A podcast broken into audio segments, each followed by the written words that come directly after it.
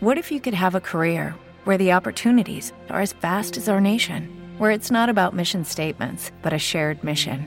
At U.S. Customs and Border Protection, we go beyond to protect more than borders from ship to shore, air to ground, cities to local communities. CBP agents and officers are keeping people safe. Join U.S. Customs and Border Protection and go beyond for something far greater than yourself. Learn more at cbp.gov/careers. El análisis del día con visión global.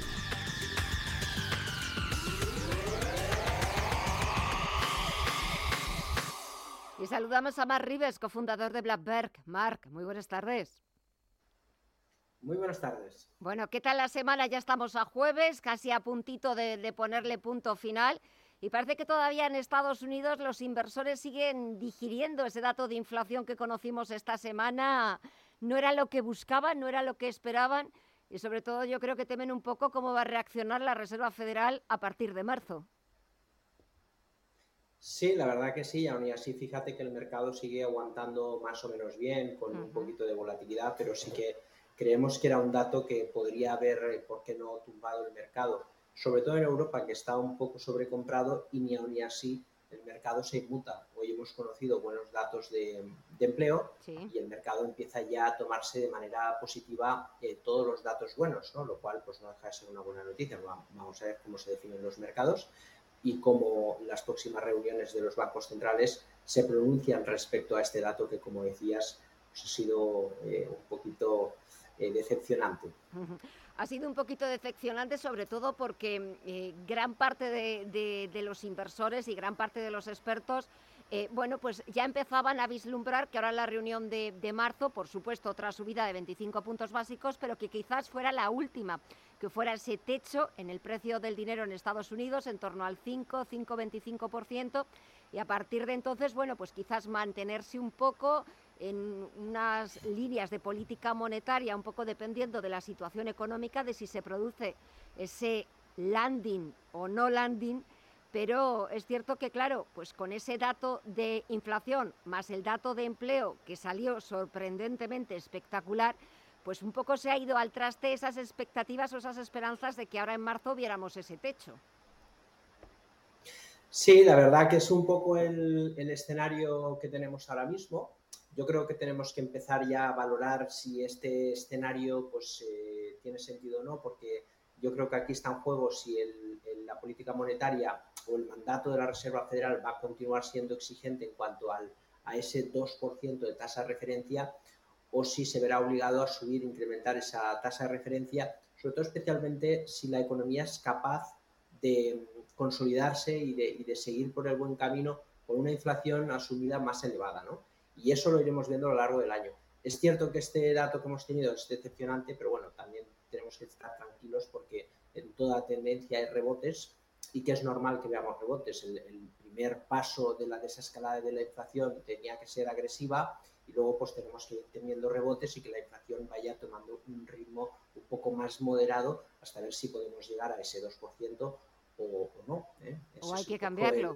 El, o hay que cambiarlo. el objetivo, sí, claro. nosotros nosotros, nosotros, pensamos que sí, nosotros pensamos que la economía no está preparada en el día de hoy con los cambios que ha habido y la renegociación del mercado laboral eh, para que podamos volver a, las andadas, ¿no? a ese 2%. Y de hecho, eh, mejor así, ¿eh? porque tal y como está deudada la economía, yo creo que necesitamos un poquito más de inflación para poder con inflación pagar la elevada deuda de los estados. Es así de triste, pero es la cruda realidad.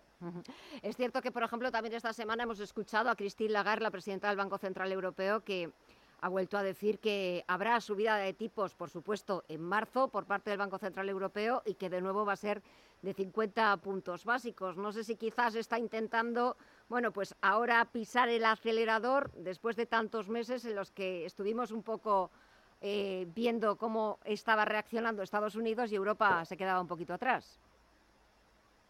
Sí, la verdad que aquí tenemos también encima de la mesa pues el tema del eurodólar, ¿no? Y, sí. y ver un poco cómo efectivamente, claro, la, el, la, divisa también se tiene que reajustar. Es cierto que el euro pues está volviendo a recuperar el camino y, y en algún momento pues, volveremos al dólar tomar esa, esa fuerza eh, alcista, ¿no? Y, en esa corrección veremos si volvemos a acercarnos a la paridad o si el euro dólar pues ya está preparado para volver a una zona más normalizada del 1.15, 1.20, que sería lo más normal o lo más habitual, ¿no?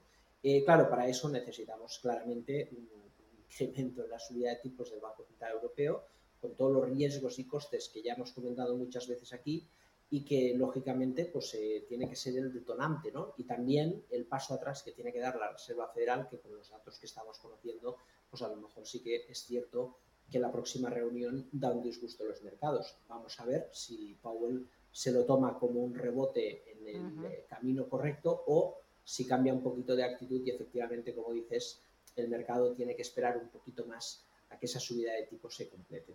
Pues quien no parece que esté esperando mucho, Marc, es la bolsa española IBEX 35 por encima de los 9.300 puntos. Parece que ahora eh, el IBEX 35 no tiene techo, sigue subiendo.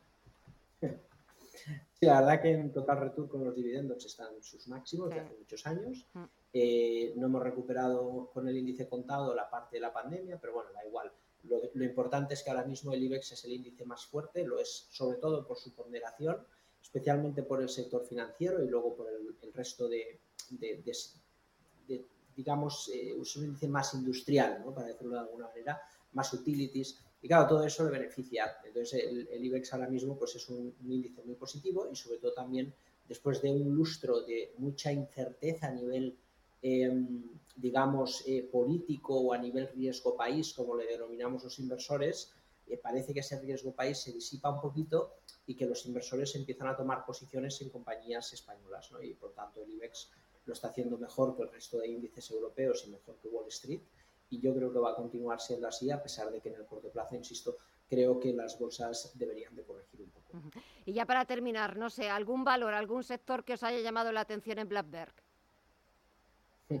Mira, seguimos recomendando un poquito la prudencia y la liquidez, porque, insisto, eh, lo lógico es que veamos correcciones del, del, mercado, pero podemos ir tomando posiciones. Hemos insistido mucho en un valor que se llama Semapa en esta semana. Es una compañía portuguesa con muy buen dividendo, una compañía muy sólida que asumimos un poco riesgo, pero si quieres, eh, vamos a añadir otro balón, eh, Kirin, muy, muy conocido por la marca Gucci, compañía de lujo Kirin compañía muy interesante que parece que puede volver a la senda alcista siguiendo el camino de Louis Vuitton, por ejemplo, en el mercado, un valor defensivo anticíclico que también podría hacerlo bien en los próximos meses. Bueno, pues esperaremos a ver cómo, cómo lo hacen. Tomo nota.